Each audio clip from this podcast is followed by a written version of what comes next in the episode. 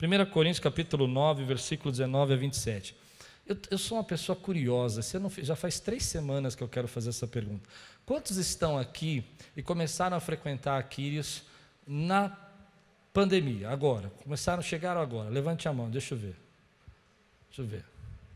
Só mais um pouquinho a mão. Que legal, sejam muito bem-vindos, viu? Muito bem-vindos. Que bacana. Depois me conta de que igreja vocês são, de, ou se já estão aqui, para a gente conhecer vocês. Amém, tudo bem. Uh, é, 1 Coríntios capítulo 9, versículo 19 a 27. Se você está pronto, diga: Estou pronto. Porque, embora seja livre de todos, fiz-me escravo de todos, para ganhar o maior número possível de pessoas. Tornei-me judeu para os judeus, a fim de ganhar os judeus. Para os que estão debaixo da lei, tornei-me como se estivesse sujeito à lei, embora eu mesmo não esteja debaixo da lei, a fim de ganhar os que estão debaixo da lei. Para os que estão sem lei, tornei-me como sem lei, embora não esteja livre da lei de Deus, e sim sob a lei de Cristo, a fim de ganhar os que não têm a lei. Para os fracos tornei-me fraco, para ganhar os fracos. Tornei-me tudo para com todos, para de alguma forma formar alguns, perdão, salvar alguns. Faço tudo isso por causa do Evangelho, para ser coparticipante dele. Vocês não sabem que de todos os que correm no estádio, apenas um ganha o prêmio? Corram de tal modo que alcancem o prêmio. Todos os que competem nos jogos se submetem a um treinamento rigoroso para obter uma coroa que logo perece. Mas nós o fazemos para ganhar uma coroa que dura para sempre. Sendo assim, não corro como quem corre sem alvo, e não luto como quem esmurra o ar, mas esmurro meu corpo e faço dele meu escravo, para que depois de ter pregado aos outros, eu mesmo não venha a ser reprovado. Que texto? Vamos orar. Senhor, fala conosco. Traz a tua palavra ao nosso coração. Que venha agora, Senhor, o alimento que nós precisamos para esse tempo, que possamos ser edificados em nome de Jesus. Amém. Eu quero conversar com vocês hoje sobre essa visão que o apóstolo Paulo tem, a maneira como ele coloca a pregação do Evangelho, a mensagem de Jesus, numa comparação de um estádio, de um corredor, de um lutador, de alguém que, é, de um gladiador que estava lá em Roma lutando para ganhar um prêmio. É interessante que essa figura do corredor que ele usa, daquele que é, corria naquelas, naquelas Olimpíadas antigas daquela época, é a ilustração que Paulo tem na mente. Ele está dizendo: olha, eu vejo aqueles homens se esforçarem tanto, eu vejo eles tentarem tanto, dar tanto de si para ganhar uma, uma coroazinha que era um, um louro que colocava aqui no cabelo, nem era uma coroa de verdade, e a gente tem uma coroa verdadeira, uma coroa eterna, e que nós precisamos nos esforçar. Mas a primeira parte desse texto, é, ele usa palavras fortes como perseguir o alvo, é, vou correr, eu vou esmurrar o meu corpo, eu vou me sujeitar a um treinamento forte para que eu possa alcançar o que Deus tem para nós. E aí vem no meu coração alguns pensamentos que nós temos que nós precisamos quebrar às vezes, principalmente na nossa geração. Pensamentos que estão impedindo você às vezes de receber, de avançar, de entender o que Deus tem para a tua vida. Coisas que Paulo fala que passam desapercebido. A primeira coisa que ele usa como ilustração, que é muito difícil da gente interpretar, principalmente para a nossa geração, é que ele fala que ele foi tudo para todos, ou seja, ele se fez de grego para os gregos, ele, ele, ele fez de fraco para os fracos, ele fez como se ele não tivesse lei para aqueles que não tinham lei, mas fez como se tivesse submetido à lei para aqueles que acreditavam na lei, e ele vai mostrando uma, uma adaptação incrível para pregar o Evangelho. Ele vai pegando aquela situação, mas naquele mundo onde tinha pessoas que acreditavam na lei judaica e tinham pessoas que não acreditavam na lei judaica, tinham pessoas que viviam como se não houvesse Deus e tinham pessoas que viviam com temor a Deus e, e embora com engano nesse temor, e ele vai se colocar debaixo disso e ele vai se adaptar. Ele vai usar de sabedoria. E essa é a palavra que eu quero usar com você hoje. Nesse tempo que nós estamos vivendo, nós precisamos nos adaptar. Não há como você lutar contra algumas coisas. Por exemplo, ele não ia lutar contra aqueles que tinham a mentalidade da lei, dizendo: olha, vocês estão errados, vocês estão embaixo de um jugo que não existe mais. Mas ele se fazia como se estivesse debaixo da lei, para usar a força daquelas pessoas, para usar a, a, a ideia delas de quererem servir a Deus a favor para que ele pudesse apresentar Cristo. Nós estamos num tempo onde que a gente tem dificuldade de se adaptar e nós precisamos se adaptar muito rápido. As coisas estão mudando a cada mês. Eu acredito que daqui a um mês, eu estou adiantando isso para você, mas guarda isso, nós vamos mudar de novo o mundo, vai mudar de novo. Daqui a pouco vai mudar de novo. Por que, que vai mudar? Porque vão começar a acontecer outras coisas, a gente vai começar a ter essa liberdade que não é muito liberdade, e daqui a pouco a gente não sabe se tem vacina, e você precisa se adaptar a isso. Muita gente resiste. Há três tipos de pessoas quando tem que se adaptar, três posturas que nós temos. A primeira é a negação. Nós passamos por isso. Não, isso é uma gripezinha, é um probleminha, não é nada sério. Negação. A negação, eu não estou dizendo mal da pessoa que disse isso, eu estou dizendo que a negação é uma atitude de proteção para que você não precise se adaptar. Você começa a negar uma verdade. A segunda atitude é você começar a ver que as pessoas estão precisando mudar, então você vai devagar aceitando essa mudança com muita reticência. E a terceira atitude é não mudar, é não querer mudar de jeito nenhum. As coisas estão mudando e você diz: Eu não quero fazer parte, eu não quero entender, não quero, não quero melhorar, não quero trabalhar desse jeito, eu não quero é, trabalhar com home office, eu não quero ah, ficar é, discutindo, cortando orçamento, eu não vou mudar e quem faz isso não vence. A palavra-chave dessa mensagem hoje é: nós estamos num tempo que nós precisamos aprender a ser um pouco mais flexível. Quando eu digo flexível, as pessoas falam assim: ah, mas então você está dizendo que eu tenho que ser fraco. Paulo era fraco, porque se ele se fazia de grego para os gregos, de romano para os romanos, então quer dizer que ele não tinha personalidade, quer dizer que ele não tinha opinião própria. Não, não é isso. O que a Bíblia está dizendo é que pessoas altamente sábias, pessoas que têm sabedoria, aprendem a se adaptar, ao invés de querer mudar o mundo, elas mudam a si mesmas. Ao invés de usar com a força contrária, lutar contra as coisas, ele usa a força daquele momento para fazer com que aquilo que precisa ser feito, o alvo que precisa ser alcançado, seja alcançado. E aí vem uma questão que você precisa pensar nesse tempo. Quanto mais nós rapidamente nos adaptamos como igreja, mais somos abençoados. Então eu escuto pessoas dizendo assim para mim: Ah, eu não gosto do culto online. Ok, respeito. Mas você vai orar em casa sozinho? Ah, mas eu não consigo orar em casa sozinho. Eu acho que está dando para entender a minha pregação, né? E eu digo para você: Ok, e o que, que você pode fazer? Você pode vir aqui no culto com 25% de pessoas, espaçamento e tal. Ah, não, eu tenho medo. Hello? Alguém pode levantar a mão e me ajudar aqui, orar por mim? E o que você quer que eu faça, amigo? Você precisa se adaptar. Ou você vai orar, ou você vai buscar. Ah, não, não, eu não consigo me adaptar. Eu estava falando com as minhas filhas hoje, foi interessante, nós estávamos falando sobre adaptação no começo da pandemia. Como foi difícil nós quatro trabalharmos é, num apartamento. Nós morávamos numa casa grande, com vários quartos, cada um tinha o seu quarto separado, o seu escritório praticamente dentro do quarto. E agora nós moramos num apartamento há um ano e meio, mais ou menos. E nesse apartamento, a sala praticamente virou escritório de todo mundo. Uma estudando no, no, no, sofá, a outra trabalhando na, na, na varanda, eu fazendo live no, no quarto do lado. E nós tínhamos que nos adaptar. A flexibilidade é essa atitude de você entender que alguns momentos não adianta você ter rigidez. Tem gente brigando, tem gente discutindo, tem gente ficando deprimido, porque o mais fácil seria você fluir, deixar fluir deixar as coisas ir na direção que elas precisam ir. Então agora nós temos que trabalhar em casa, vamos ter que nos adaptar a usar fone, vamos ter que nos adaptar a falar mais baixo. Eu não sei, nós vamos ter que buscar meios para conseguir atingir o nosso objetivo. A questão é que nós não percebemos como nós vivemos embaixo de uma programação emocional mesmo, psicológica, rígida. E esses tempos vêm quebrando essa programação, vêm quebrando esses pensamentos, porque tem gente que diz: não, eu não quero e acabou. E a vida espiritual dessa pessoa está indo embora. Ela não ora, ela não busca mais a Deus, e ela não percebe que ela está desviando. Ela não percebe que ela está esfriando na fé, ela não, ela não percebe que ela não está buscando mais a Deus, porque ela não quer se adaptar. Eu acredito que hoje nós estamos vendo um tempo onde que você que está dentro da sua casa precisa buscar a Deus e precisa arrumar um jeito de buscar a Deus.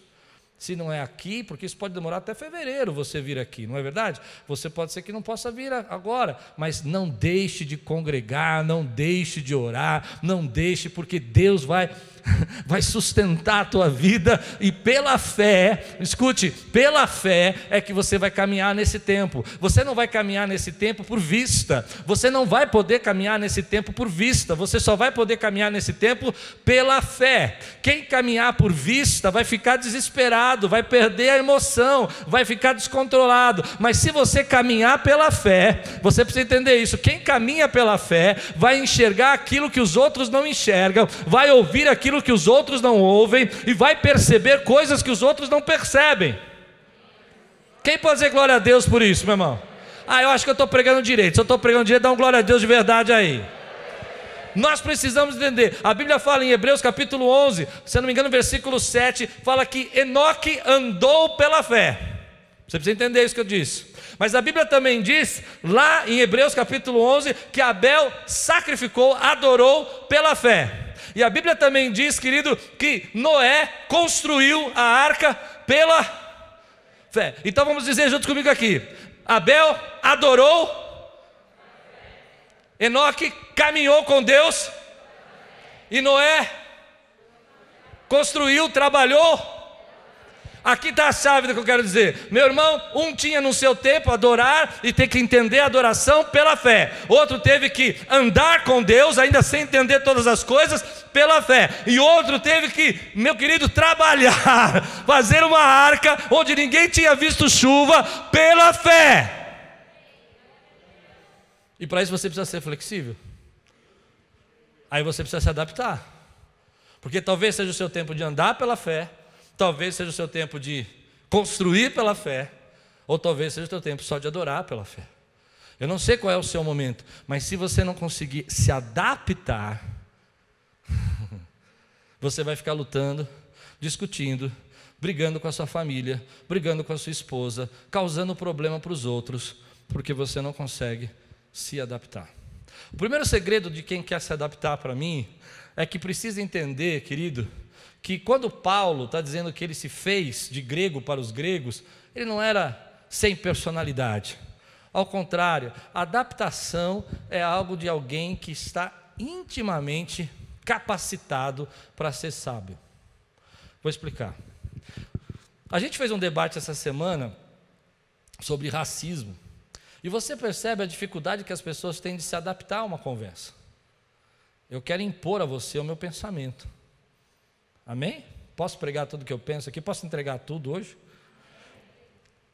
Ao invés de me adaptar, eu quero que essa empresa se adapte a mim. Você já viu isso? Alguém fazer isso? Eu vou entrar nessa faculdade, mas eu quero que ela se adapte. Eu me lembro de um funcionário que eu tive, que toda vez que ele chegava para conversar comigo, ele falava assim: na outra empresa, nós fazíamos assim. Quem já teve um funcionário assim? Qual é o problema dele dizer isso? Tem algum erro? Tem. Ele está dizendo que ele não está conseguindo se adaptar a essa nova empresa. E eu me lembro que ele falava isso todos os dias para mim. Na outra empresa fazíamos assim. Na outra empresa pagávamos assim. Até um dia que eu fiquei muito bravo. E eu olhei para ele e falei assim: onde está a outra empresa? Ela falou. Ele falou: ah, eu saí de lá. Mas ela existe? Eu já sabia que ela não existia mais. Ele falou: não. Eu falei: então, por isso que ela não existe. Porque adaptar-se é um processo de crescimento e de sabedoria. Muita gente, você está entendendo o que eu estou pregando, vai querer forçar a barra. Pode falar forçar a barra? Pode, né? Forçar a barra para que os outros se adaptem a ele. O mundo, a igreja, as pessoas, a empresa, tem que ser do meu jeito. Sabe o que você demonstra quando você faz isso? Falta de sabedoria. Eu vou na sua casa. Na minha casa eu tenho um costume. A gente não entra de sapato em casa. Você entra de sapato na sua. Eu tenho que me adaptar. Eu me lembro uma vez que eu fui visitar uma família coreana aqui da nossa igreja, e os coreanos é, é falta de educação você entrar de sapato. Eu já sabia. Então já pus uma meiazinha que não estava furada, né, gente? É brincadeira. Foi ruim, mas foi bom, vai. E quando a gente chegou lá, tinha, ela tinha, o carinho era tão grande que ela tinha comprado chinelinhos já nos tamanhos, não é assim? Nos tamanhos certos, meu, da Lupe e das crianças, para que nós tirássemos nosso sapato e colocássemos chinelinho. É uma atitude muito simples, eu sei. Mas é isso que Paulo está dizendo.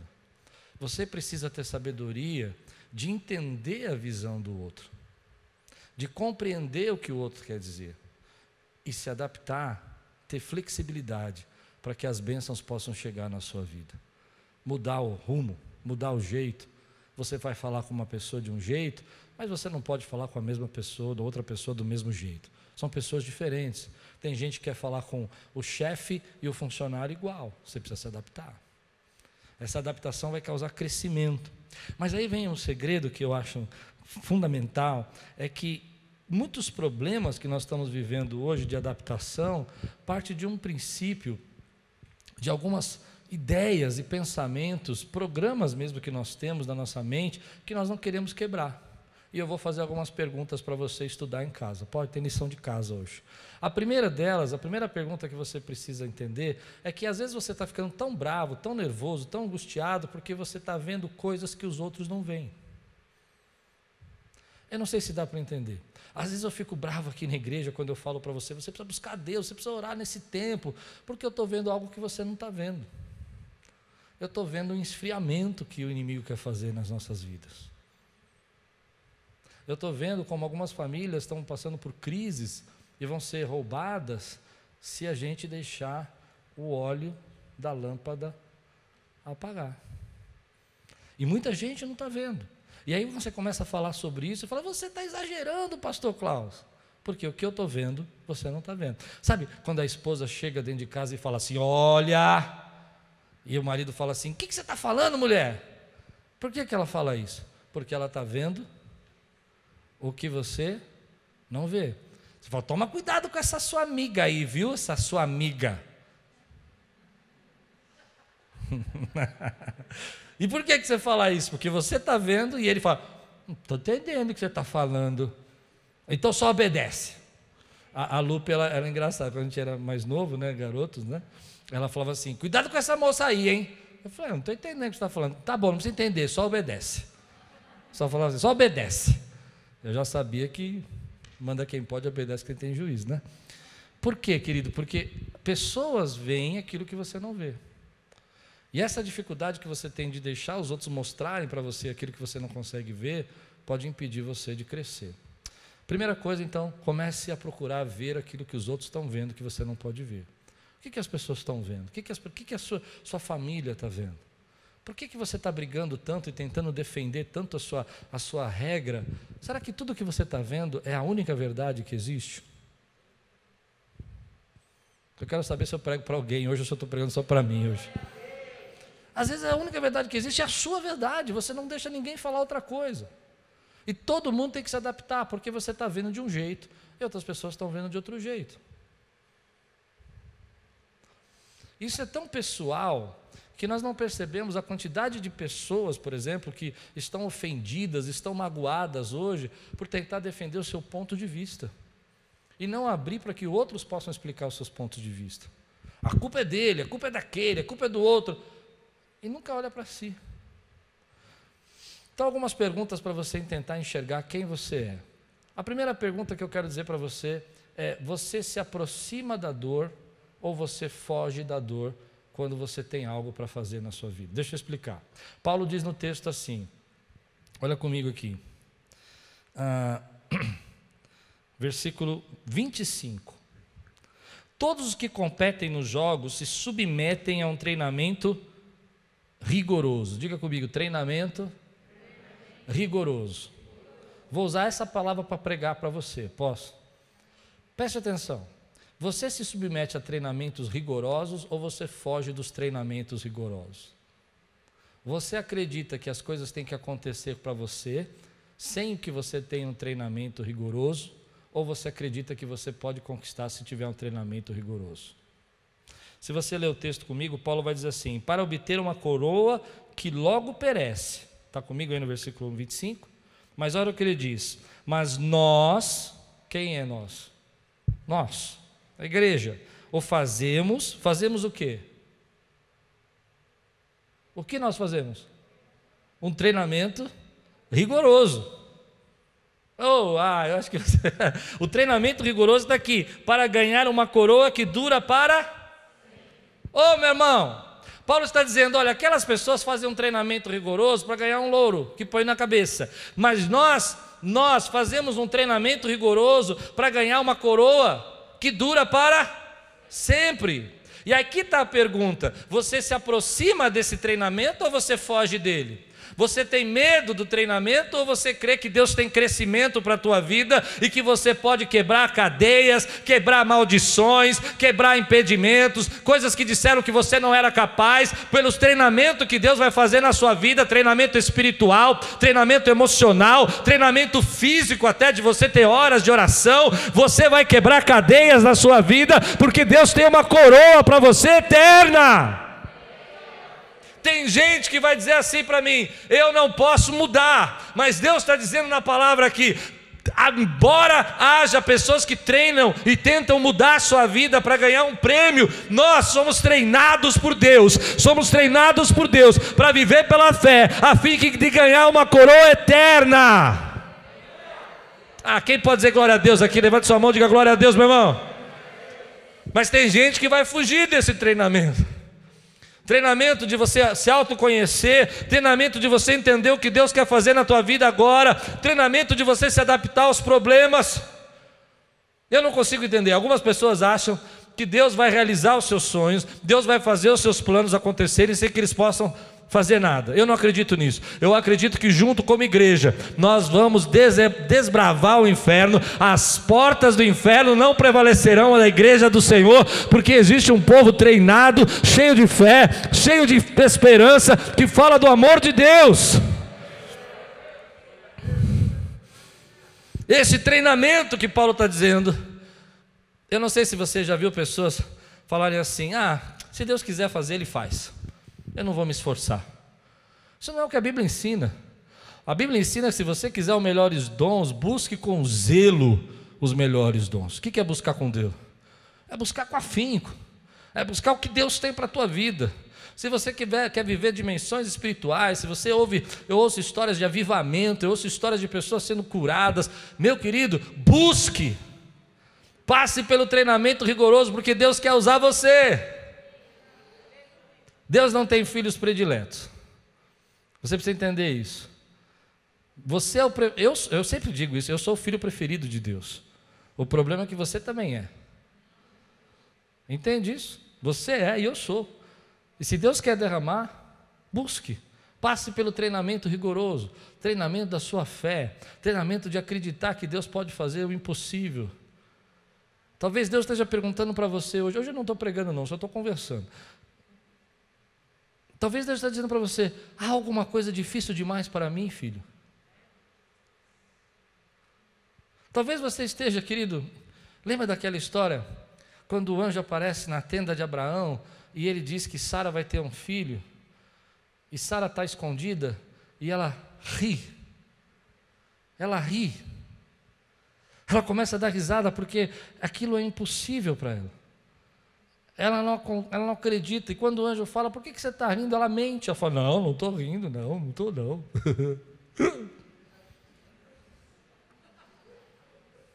Engoliu o riso. Na verdade, querido, para ela era impossível. Mas aqui que está a palavra que Deus tem para mim e para você. Querido, coloque a sua vida, a sua mente, debaixo do que a Bíblia diz e não do que você acredita. Se Deus está dizendo que se você treinar, você recebe a coroa, comece um treinamento espiritual na tua vida, porque Deus tem prêmios para você. Deus tem bênçãos para você. Quem pode dizer glória a Deus por isso? Ele fala assim: olha, é, Todos que competem nos jogos se submetem a um treinamento rigoroso. Eu quero ler de novo. Para obter uma coroa que logo perece, mas nós, a igreja, eu, você, o fazemos para ganhar uma coroa que dura para sempre. Então Deus tem mistérios, Deus tem bênçãos, Deus tem milagres, Deus tem dons, Deus tem palavras proféticas, Deus tem portas abertas para ser derramada sobre você. Se submete ao treinamento, meu irmão, se submete. Qual é o treinamento? Eu posso contar alguns treinamentos da minha vida: lutas, acusações, calúnias, pessoas falando, passos enormes de fé. Eu não sei qual é o seu, mas eu creio, querido, que Deus tem crescimento para a nossa vida.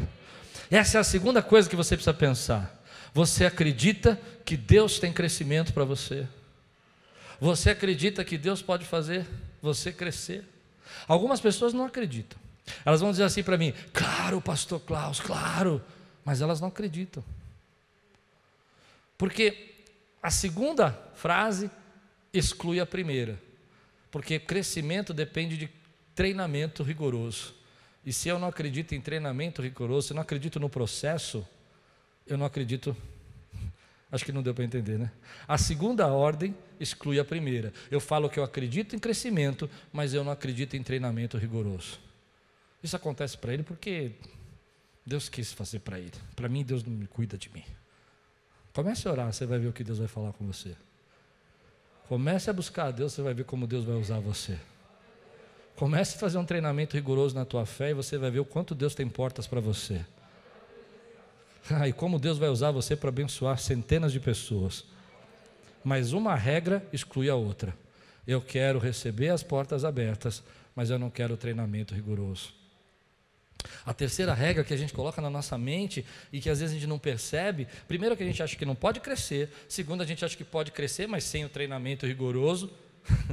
e a terceira são pessoas que vivem para desassociar. Eu vou explicar. Lembra que Paulo falou que ele, ele, ele, ele se associou? Entende a palavra? Ele se fez.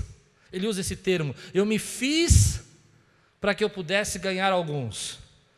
Ao invés de Paulo ficar olhando o defeito, não, mas esses religiosos são muito seguintes à lei, ele não desassociou, ele não quebrou cadeias, ele não ficou acusando as pessoas, mas ele se associou e no ponto que ele tinha em comum, que aquelas pessoas tementes a Deus queriam seguir a Deus, embora acreditassem na lei e não na graça, ele se associou com o que era real, com o que era provável, para que essas pessoas conhecessem a salvação. Nós não fazemos isso, nós ficamos apontando o erro. Aquela igreja é muito religiosa. Aquele pastor, aquele pastor ele fala gíria. Aquele pastor ali faz isso e aquilo. Não sei se eu estou entendendo o que eu estou pregando.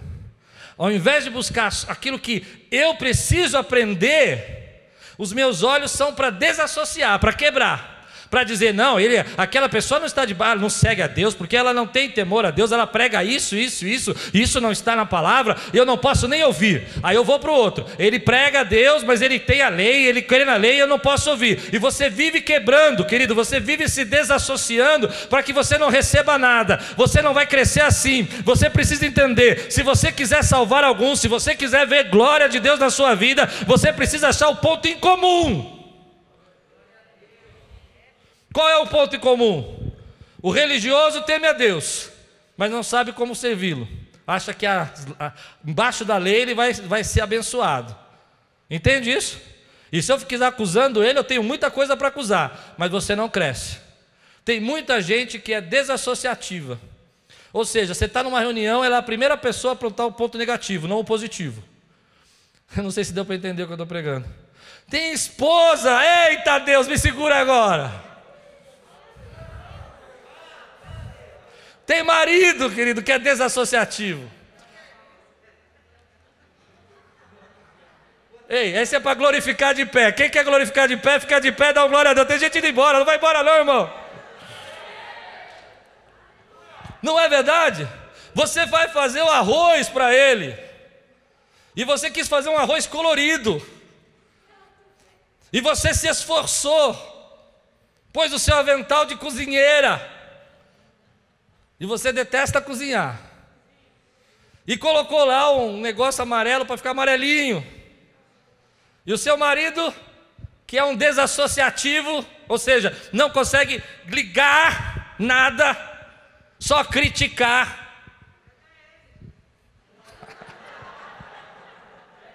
Eu amo esses cultos que é dia dos pais, porque é, é o dia que eu mais me solto.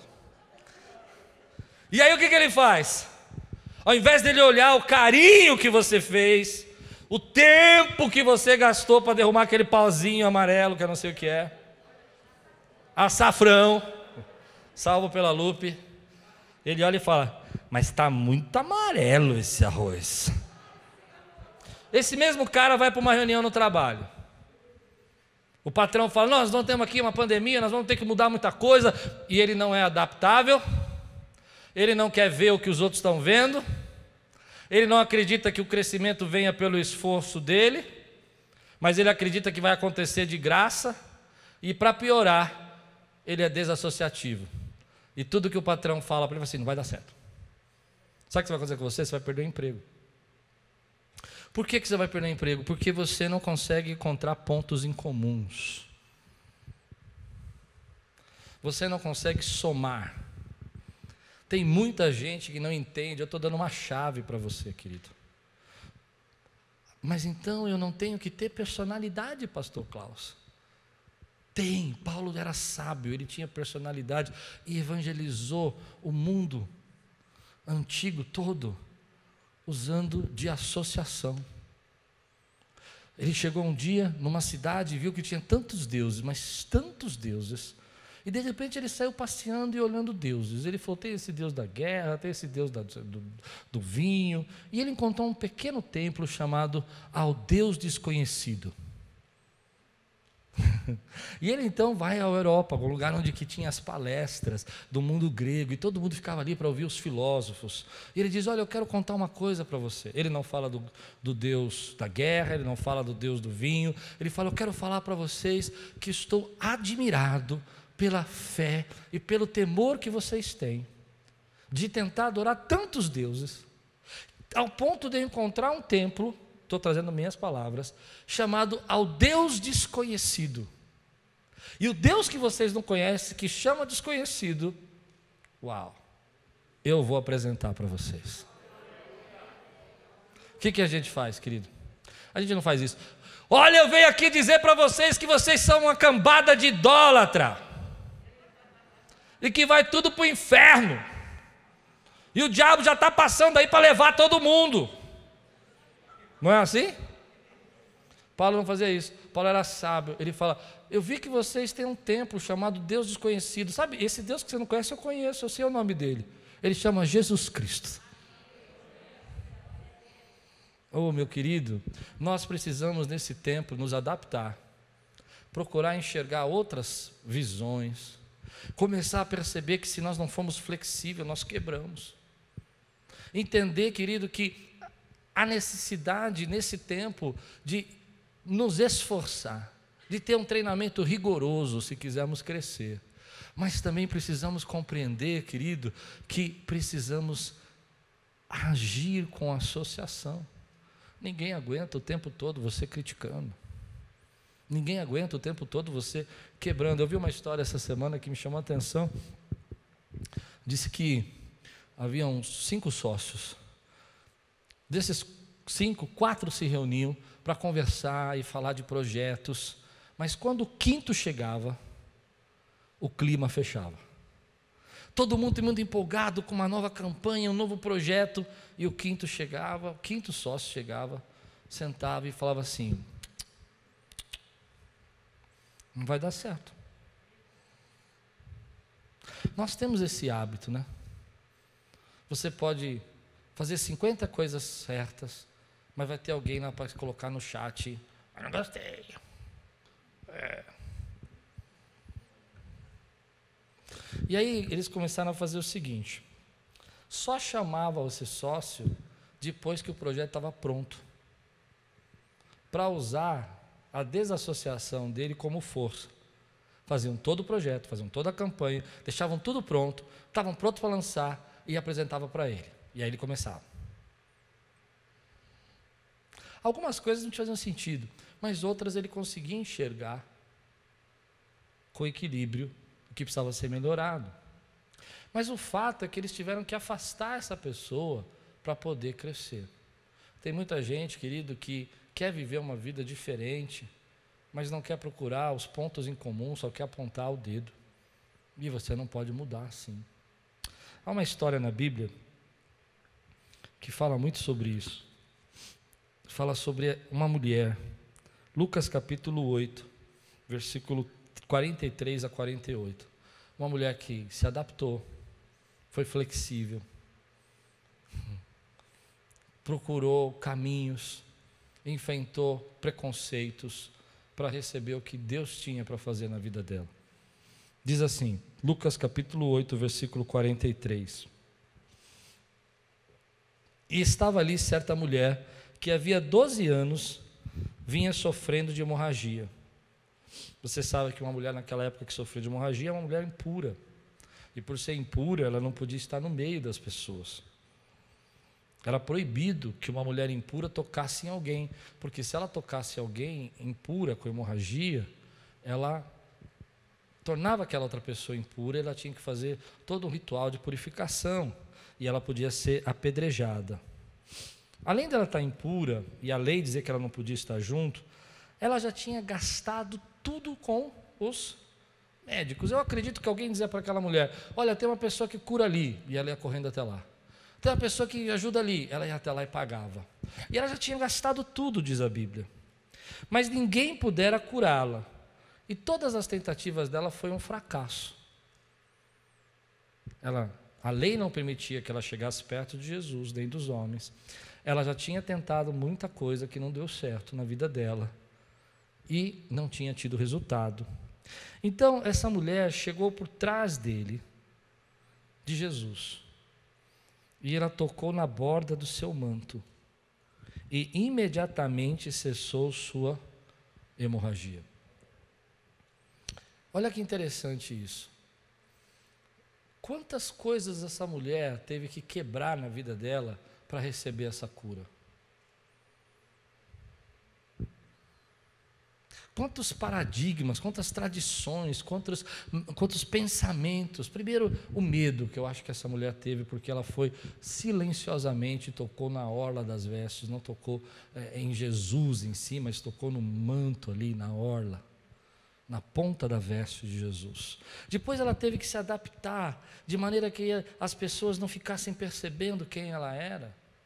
E ela teve que entender que todo aquele processo de perda, embora tenha sido anos e anos gastos sobre dinheiro sobre isso, as chances dela não tinham terminado. O que Deus tinha para fazer na vida dela não acabou. Quantas vezes, querido, a gente desiste no primeiro problema? Quantas vezes a gente reclama com Deus pelas primeiras dificuldades? Ela ficou seguindo aquilo que Jesus falou, batendo, tentando achar uma saída. Então ela vai e toca no manto de Jesus, e, e, nesse momento Jesus para e diz: Quem tocou em mim? Porque o toque dessa mulher não foi um toque comum.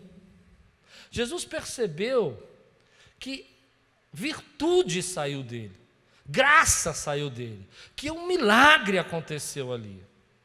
E para mim essa mulher é um exemplo, querido, de como nós temos que quebrar os nossos, às vezes, nossos preconceitos, nossos paradigmas, aquela ideia de que não é assim que tem que ser, e desse jeito. E ela falou: olha, tudo bem, a lei diz que é assim, que eu não posso tocar, mas eu creio que Jesus pode me curar.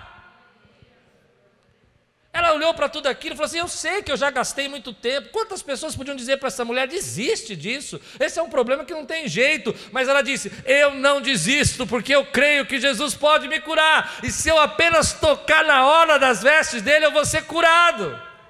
Mas aqui está a chave, querido. Aqui está a chave. Jesus está passando naquele lugar e passando por aquele, aquelas pessoas. Uma multidão está espremendo Jesus. Muita gente está esbarrando nele. Tanto que os discípulos vão dizer: Mas como o senhor pergunta quem te tocou? Olha quanta gente está ao nosso redor. Porque, querido, muita gente na fé, na vida com Deus, esbarra e não toca. Deus te chamou para você tocá-lo. Esbarrar é você viver embaixo dos seus conceitos, é você viver embaixo daquilo que você acha que tem que ser, de como Deus tem que fazer. Mas tocá-lo é caminhar pela fé, é andar na direção do que Deus tem para fazer na tua vida e dizer: Senhor, eu sei que de ti sai virtude para a minha vida, eu sei que de ti muda a minha história. Uma igreja pode, querido, esbarrar, e uma igreja pode tocar. Você pode ir no culto e esbarrar. E você pode ir no culto e tocar em Jesus. Tem uma diferença simples. Os dois são toques, mas um tem fé, o outro é apenas um empurrão. O que Deus está chamando a gente fazer? É começar a quebrar algumas coisas. Então essa mulher, diz a palavra de Deus, perguntou a Jesus com toda, com todas, como, como, todos negassem, Pedro disse: Mestre, a multidão se aglomera e te comprime. Mas Jesus disse: Alguém tocou em mim, e eu sei que de mim saiu poder. Então a mulher, vendo que não conseguiria passar desapercebida, veio tremendo, prostrou-se aos pés. Por que, que ela tremia? Porque ela sabia que ela tinha quebrado regras. Mas ela diz: na presença de todo o povo, contou porque tinha tocado nele. Você já imaginou isso? Na presença de todo mundo, aquela mulher disse: Olha, eu toquei porque eu tinha uma hemorragia, eu era uma mulher imunda e eu não podia tocá-lo, mas eu toquei porque eu creio na minha cura e eu já gastei tudo com médicos, mas Jesus me curou. Para mim, essa mulher é um exemplo, querido, de persistência, de esmurrar o corpo, de dizer: Eu não desisto, de dizer: Ainda tem coisas que Deus vai fazer na minha vida de quebrar barreiras, de quebrar preconceitos. Deus pode fazer o impossível, não há nada impossível para o meu Deus. Para mim, essa mulher é um exemplo, querido, de a gente enxergar, querido, quanto Deus tem para nós. Você quer receber mais de Deus? Toque nele. Você quer viver aquilo que Deus chamou você para fazer? Vá na direção dele. Não fique reclamando do tempo que já passou. Não fique preocupado com o que você já gastou. Não fique pensando nas pessoas que te enganaram. Não fique pensando no que de, do que as outras pessoas falaram a respeito de Deus e não era verdade. Comece a tocar nele, porque Deus tem virtude para você. Deus tem virtude para você nesse tempo. Quem crê aqui que Deus tem virtude, fica de pé no teu lugar, dá um glória a Deus e fala assim: Deus tem virtude para mim. Você precisa declarar isso. Eu creio que Deus tem virtude para você. Meu irmão, quanta gente está parada, está travada, porque acha que tudo já aconteceu. Deus tem agora nessa noite um toque, querido, de fé sobre a tua vida, virtude dele para você. Olha o que Paulo vai dizer, fique de pé um pouquinho. Olha o que Paulo vai dizer, que eu quero que você entenda isso. Sendo assim, não corro como quem corre sem alvo. Essa mulher, queria tinha uma multidão. Talvez as pessoas estavam impedindo ela de chegar, mas ela correu como se tivesse o alvo. E o alvo dela era tocar em Jesus. Depois, não luto como quem esmurra o ar, ou seja, fica fazendo movimentos aleatórios, dispersos, gastando, despendendo energia para que algo não funcione. Eu luto, eu esmurro o meu corpo, eu faço dele meu escravo, para que depois de ter pregado aos outros, eu mesmo não venha a ser reprovado. Paulo está dizendo: olha, eu vou com foco, eu vou com direção. O que Deus quer fazer na minha vida, eu sei o que Ele quer transformar em mim, eu sei o que Ele tem para mim, e eu vou receber virtude para para andar e viver o que Deus plantou. Eu sei as pessoas da minha casa que vão ser salvas. Eu sei da minha família aqueles que vão ser libertos. Eu sei quem Deus vai usar para quebrar maldições através da minha vida. E eu vou ser agora com foco. Eu esmurro o meu corpo, digo: Deus, eu creio que tem virtude para mim nesse tempo. Ele esmurra o corpo. Sabe, tem muita distração. Você não pode fazer uma viagem longa se você ficar parando a cada cinco minutos para experimentar qualquer restaurante que você encontra no caminho. Não sei se deu para entender a minha ilustração. Tem gente que quer chegar no lugar, mas fica parando. gastando energia, despendendo tempo. Deus tem coisas para fazer na sua vida hoje, agora. Toque nele, toque nele, toque com realidade espiritual, toque com certeza de quem Ele é. Deus, se eu apenas te tocar, eu sei que haverá milagres sobre a minha vida, haverá portas se abrindo. Eu acho essa mulher incrível, porque eu não teria coragem de fazer o que essa mulher fez enfrentar o preconceito, enfrentar a acusação, o risco de ser apedrejado, continuar tentando depois de 12 anos de fracasso. Mas sabe o que a Bíblia está dizendo para mim e para você? Jesus ainda tem milagres para nós. Jesus ainda responde às nossas orações. Jesus ainda sabe das suas necessidades. O mesmo Jesus que tinha virtude para curar essa mulher, é o mesmo Jesus que está aqui hoje, está na sua casa Toque nele. Ele tem virtude para você. Ele tem força para você. Ele tem graça para você. Ao invés de você ficar procurando os erros, ficar tentando quebrar associações e desassociar com as pessoas, comece a olhar o que Deus está trazendo para a tua vida, as coisas boas que têm chegado nesse tempo. Viva mais leve, viva mais tranquilo, viva na certeza que nesse tempo Deus preparou uma semente para você que vai germinar, que vai dar fruto se for necessário, esmurre o seu corpo. Às vezes fica com, com, não, dá, não quero orar, vai orar, querido, esmurra o corpo. Faz o que você tem que esmurrar o corpo é nesse sentido. Vai buscar, faça o que Deus está mandando você fazer, porque Ele tem virtude para derramar sobre sua vida. Quantos recebem essa palavra hoje na sua vida? Você recebe essa palavra? Sabe, nesse tempo, algumas coisas me falaram profundamente. Cuidado com as distrações. Há tanta coisa roubando a gente, querido. Você precisa de foco. Alguma coisa que você quer que aconteça na sua vida?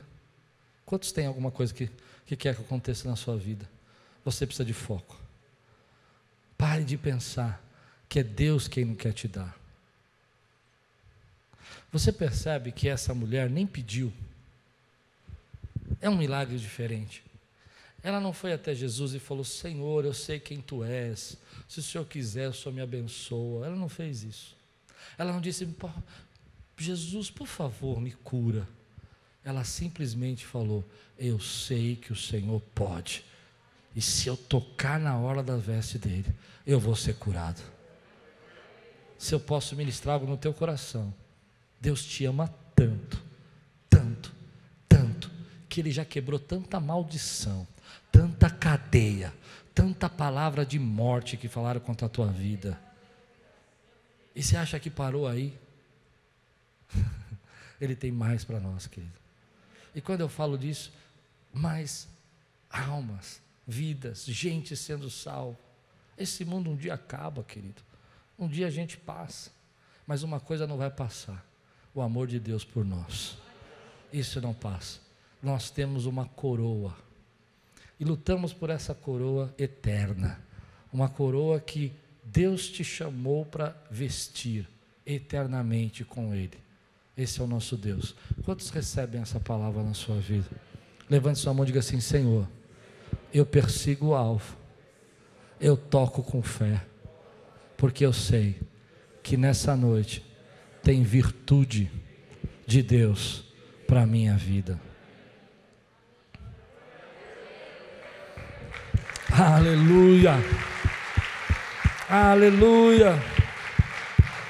Aleluia. A pergunta de do anjo para Sara é: há alguma coisa impossível para Deus? Há alguma coisa impossível para Deus, querido?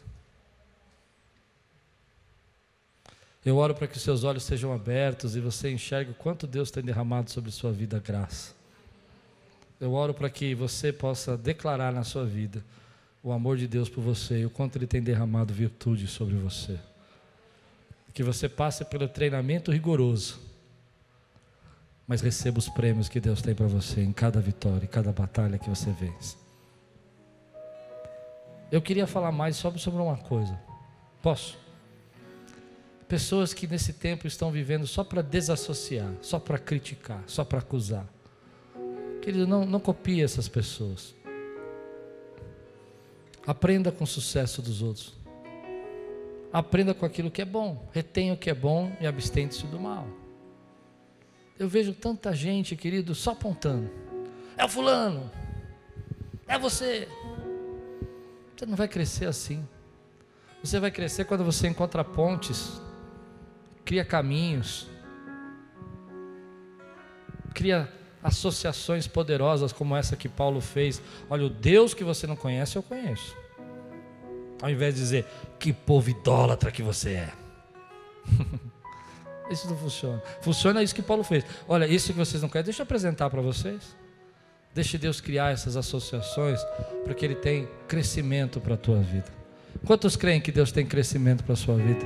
Levante sua mão e diga assim: Senhor, nessa noite, eu estou tocando na orla das suas vestes, eu estou recebendo virtude, sabedoria, graça, cura, libertação, em nome de Jesus.